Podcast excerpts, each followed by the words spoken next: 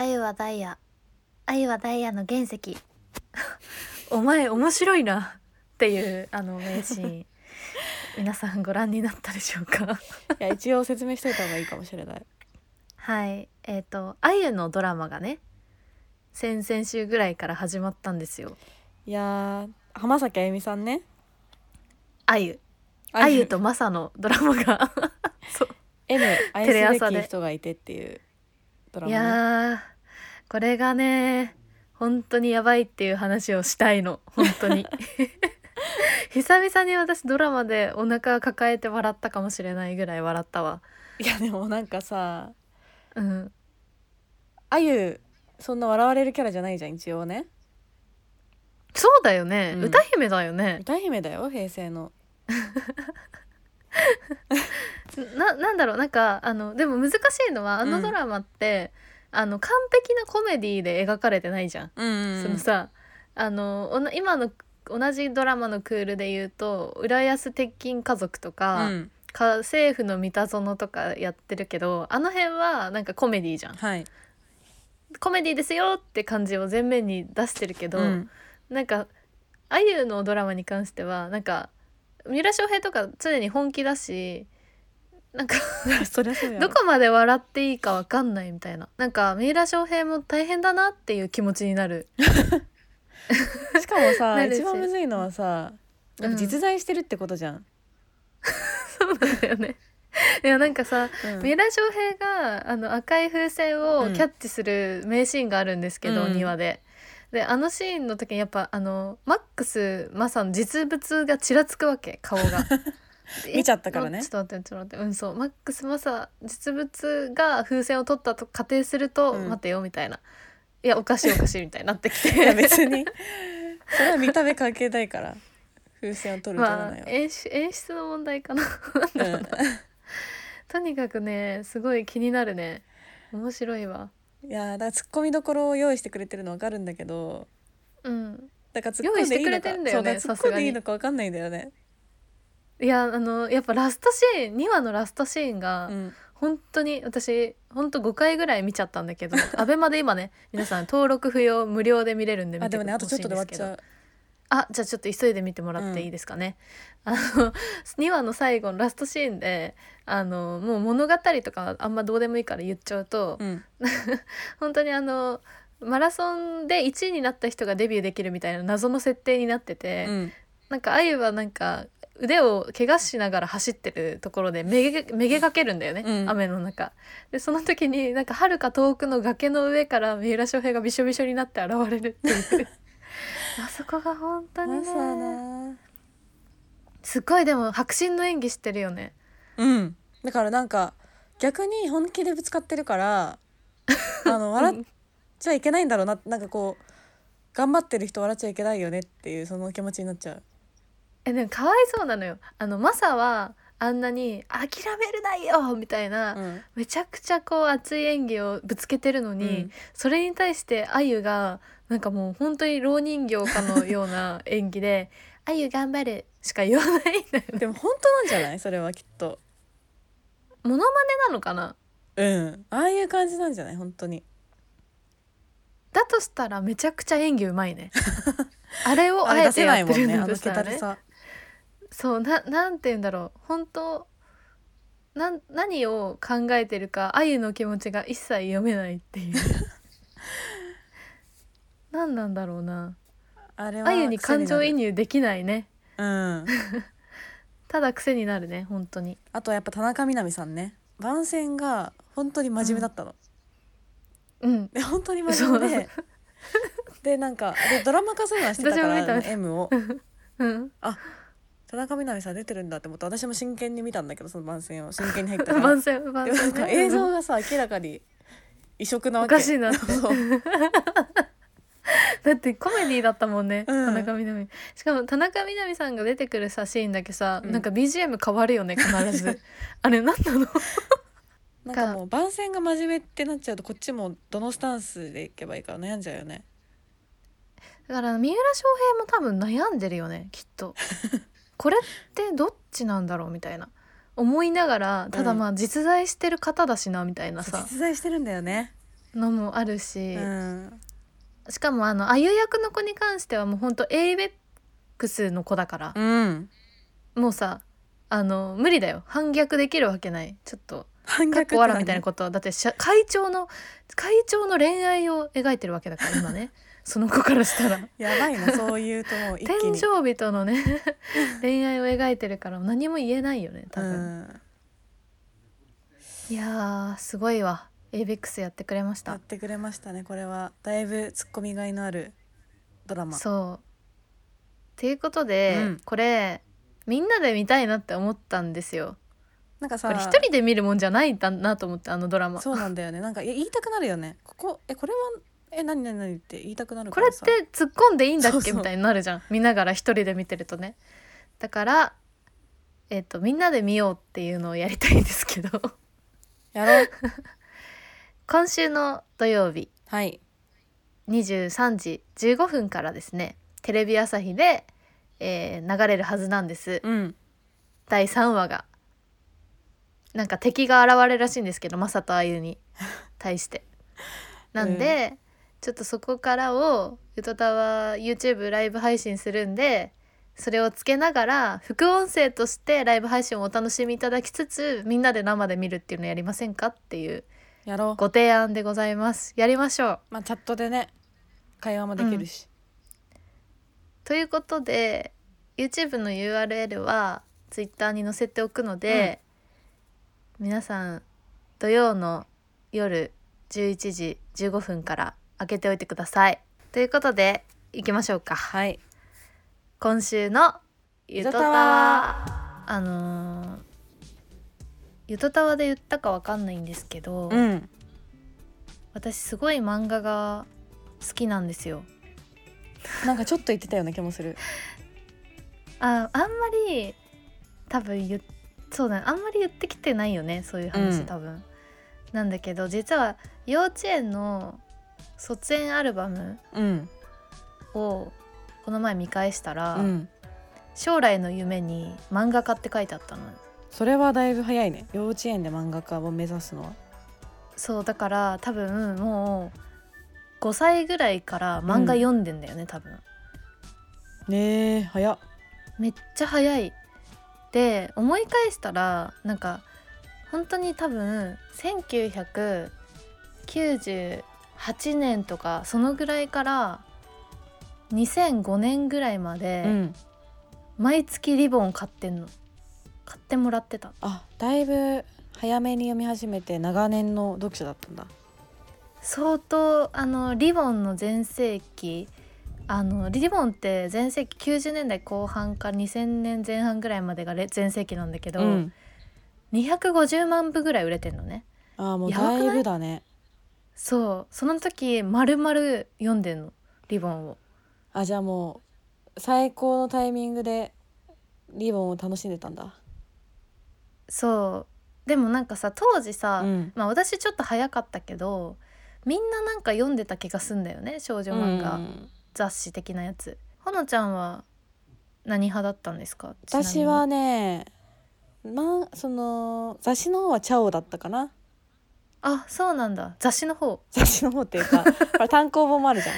あコミックス派だったのかな？そう。どっちかっていうとコミックス派だったんだけどでもチャオを読んでました、雑誌は。あー私もうチャオ一回も読んだことなくて逆に言ったら。全然わかんないんだよね。あーチャオとリボン仲悪いからね。チャオ派とリボン派。はそうちょっと戦うよね、うん仲良しはね中立なんだよね。やっぱ仲良しなんだよね 誰とも。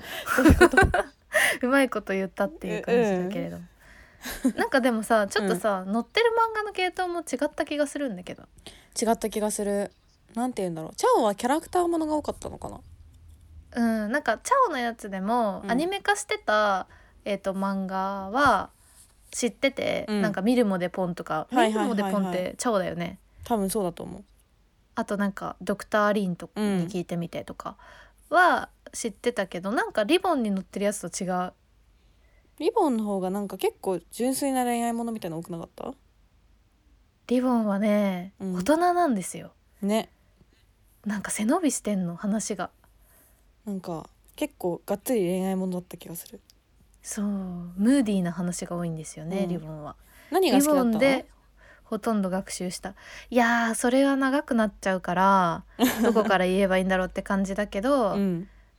うーん今1個あげるとしたらやっぱ種村有奈かな。いまだに私「神風怪盗ジャンヌ」が自分の小遣いで初めて買った漫画なんだけど、うん。コミックスなんだけど今も持ってる ああもう好きすぎてね。そうあのなんか昔漫画買いすぎて1,000冊ぐらい家にあったんだけど、うん。ほとんど売ったんだけど「神風怪盗ジャンヌ」は持ってるね今も。じゃあもうあれなんだ。愛読書っていうか。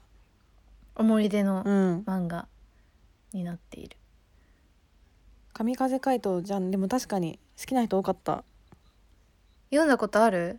多分当時は読んだと思うあそれこそ単行本を借りて。あーそうだよね、うん。ほんと学びが多いんですよ。神風怪盗ジャンヌ。学びですか？例えば？えっ、とあれってあのアダムとイブの話とか出てくるのね。うん。なんか神様系の話だからさ、うん。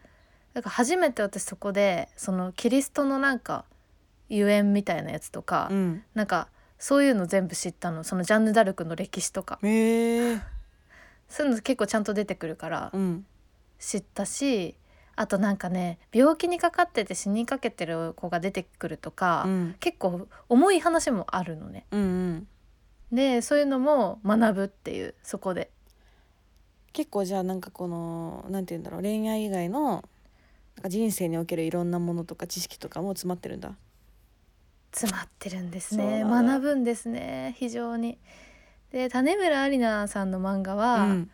あのか必ずなんだろう主人公がやっぱけなげでうん。強いのね、はいはいなはい強強がりかな。強がりでけなげでとにかくかっこいい感じの女の子が多くて、うん。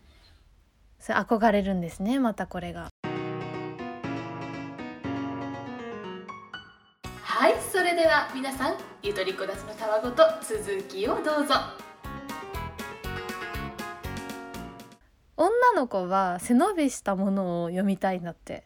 あー。だから、うん。なんか小学生の時は中学生ぐらいの子がとか高校生ぐらいのちょっと自分よりお姉さんの話を読みたい。あそうだね。らしい。でだからだんだんだんだんそのリボンからマーガレットとか、うん。なんかこう上に上がってって、はいはい。その年齢に応じて題材もちょっと大人びたものになっていくみたいなうん。感じなんだけど少年漫画ってさジャンプ読んでる男の子って大人になってもジャンプ読んでるじゃ読んみ続けるね。だからそこは違うんだよね、っうん。ていう違いがあるってあーでも確かに言われてみればそうだね。ジャンプなんかずっと読むもんね。そうなのそうなのだからなんかリボンを当時作ってる時もなんかちょっと上の世代うん。のお姉さんみたいなのを描く意識でみんな漫画家さんは描いてたらしい。へえ面白い、そう面白いよね、うん。もうそれで言うともう圧倒的に矢沢愛先生とあの尾花美穂先生は素晴らしいので、そうね尾花美穂さんは代表作が「子供のおもちゃ」っていう、うんあのなんだろう小学生の女の子でなんかまあ芦田愛菜ちゃんみたいなあの子供タレントみたいな うんうん。子が主人公なんだけどまあなんか学校クラスメートの男の子とか転校生の男の子とかが来てわちゃわちゃするみたいな話なんだけど尾花美穂さんの漫画とかって子供が主役なのにめちゃくちゃシリアスなんだよね。へえなんか結構みんな忘れてるけど普通にひ人刺されたりとかするから。えだいぶシリアスだね。そうなんだよ。だいぶシリアスだし矢沢愛さんのねあの漫画もうん。結構さ大人っぽいじゃん。大人っぽかった。あれでもやっぱ中学生ぐらいか読んだの。矢沢愛さんは中学だな私は。な7とかさ、うんまあ、パラキスとかご近所物語とかさ、うん。大体みんな高校生ぐらいの話なのにさ、うん。7はもうちょっと上か。なんかめちゃくちゃ大人っぽいよね。一気に大人っぽくなってびっくりした。し なんか一気に大人い。やなんか今でもさ、うん、今読み返してもなんか年上に感じるもん。7の話とか。なんか追い越したよね年齢を。わかる。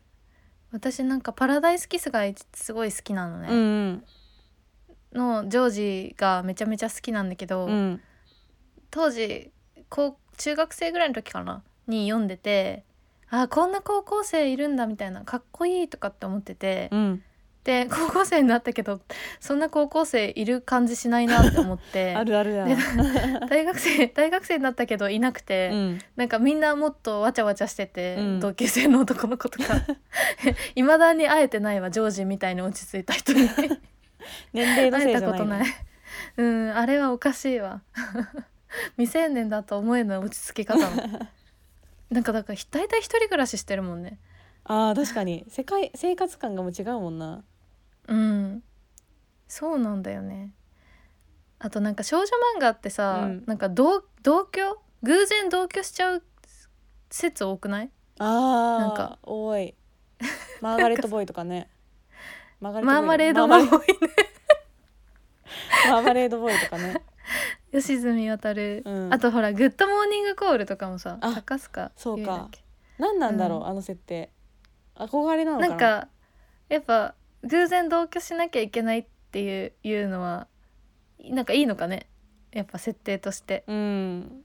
偶然同居あと転校してくる昔の幼馴染とかあるあるあるある、うん。あとまあ最近だとあ、まあ、青ハライド的な感じでやっぱ三角関係？ああ三角関係ね。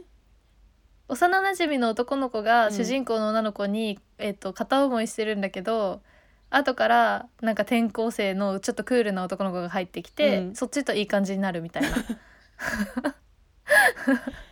いやでも昔はやっぱに。憧れたよねそういうのにちょっとは。うん。憧れた転わ校してみたいなとも思ったしあ転校してみたいって思った？うん思った。あー。そうだね。私もそうかも。なんか転校生でなんかこう変わった人が入ってくるみたいなのを味わいたいなとは思ったかも。ああそうだね。転校生への過度な期待もあるよね。過度な期待ある過度な期待ある、やっあそうだな。ダーダーダーとかもそうだもんね。同居だもんね。そうだ。同居パターン多いな。ダーダーダー好きだったな。ダーダーダーもリボン？ダーダーダーはね仲良しなの。ダーダーダーは仲良しなんだ。うん仲良しなんだけどこれも漫画を持ってるね。私娘物語読むためだけに仲良し読んでたわたまに。ん？何物語？なんかモーニング娘。のさあ物語を私それ読んでなっかった。なんかみんな読んでたね。みんな読んでた？そういえば。うん流行ってた気がする。あれは秀逸だったけどね。本当にモームスのファンになっちゃうと思うあれ読んでたらいやーやっぱほのちゃん当時からアイドル好きだったんだね。そう。でも仲良しまあ当時モームスめっちゃ流行ってたもんね。流行ってた。仲良しな。仲良しはセーラームーンとかか。セーラームーンもか。セーラームーンは代表作じゃない？仲良しの。あと赤ずきんちピチピチちゃちゃもそうなんだ。赤ずきん。ちゃちゃじゃないの？ちゃちゃだね。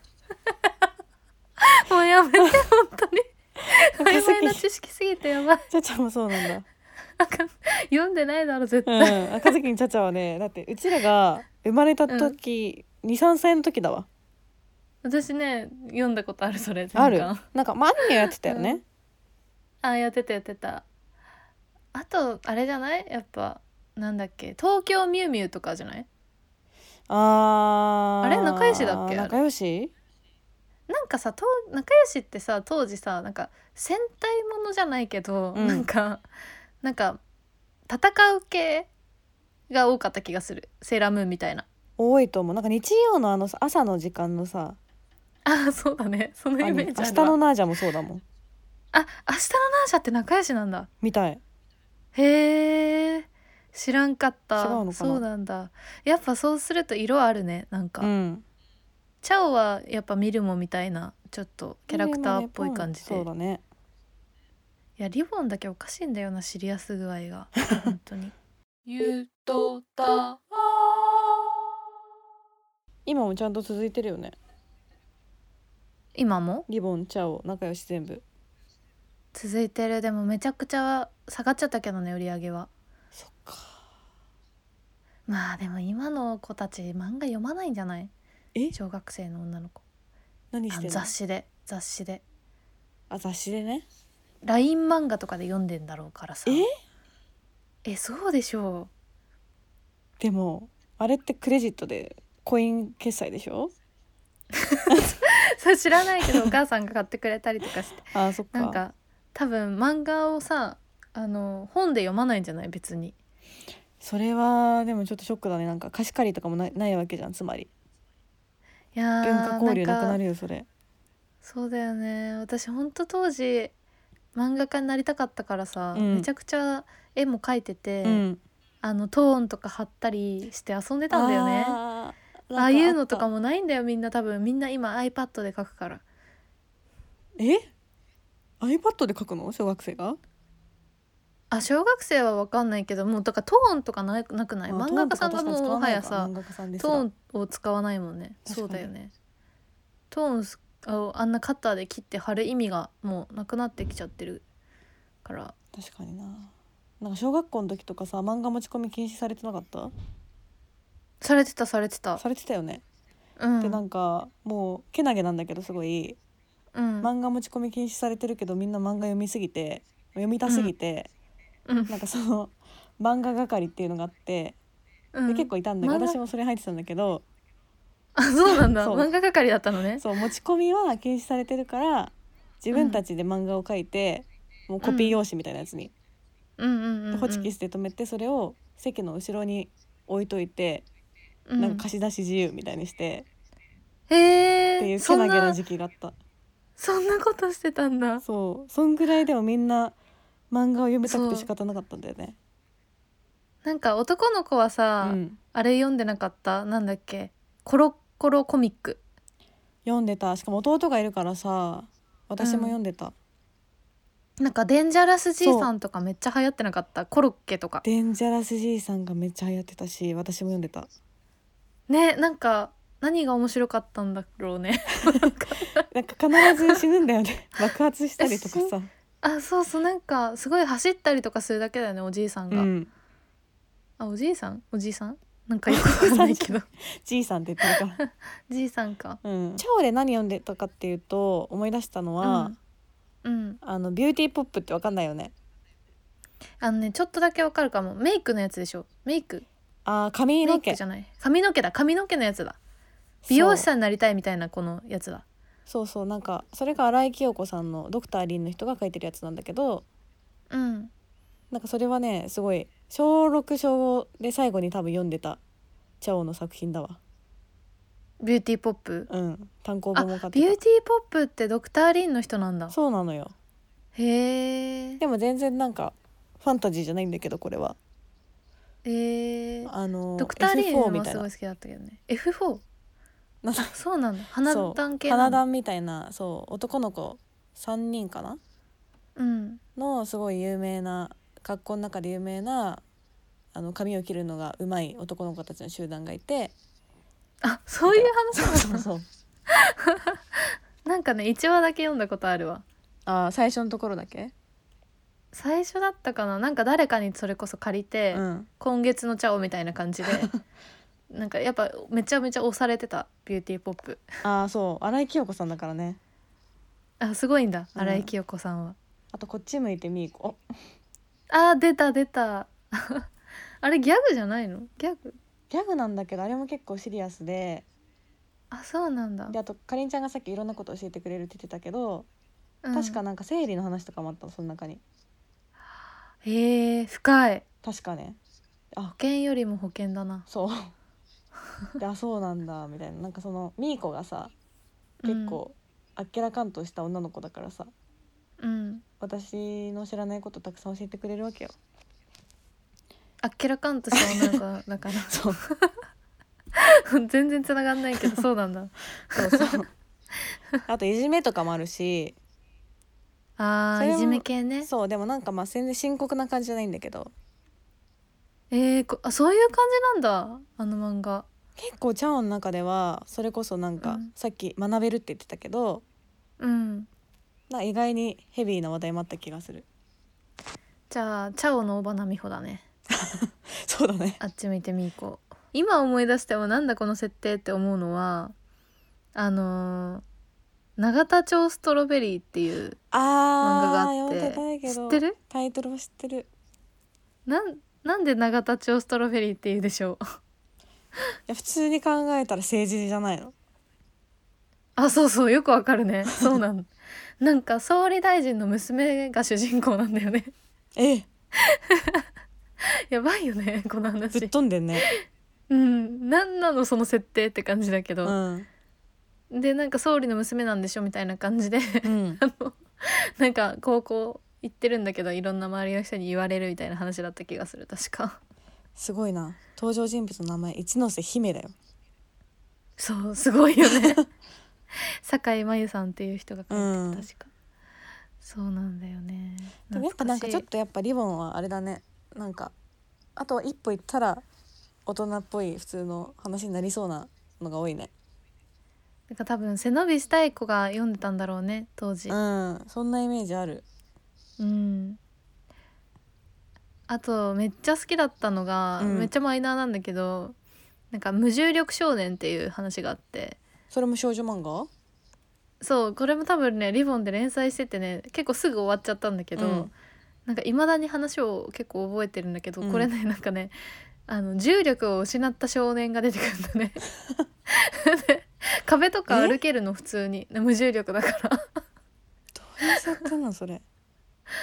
でなんか重力で浮いちゃうから、うん。その主人公の女の子に抱きついちゃったりとかするんだけど、うん でなんか近くにいると重無重力が映るみたいな 話だった。確 かすごすごくない？この設定。設定がすごすぎる。なんか一歩間違えたらそれこそ田丸さんのショートショートとかに出てきそうだよね。本当だね。ファンタジすごい話。ーだね完全に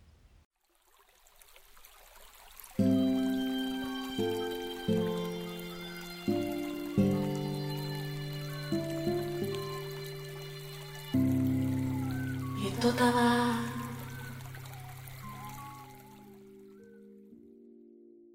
そんな感じで皆さんは何派でしたかっていう花と夢派とかもいるかな？花と夢派ってなんだっけ？なんかフルーツバスケットとか。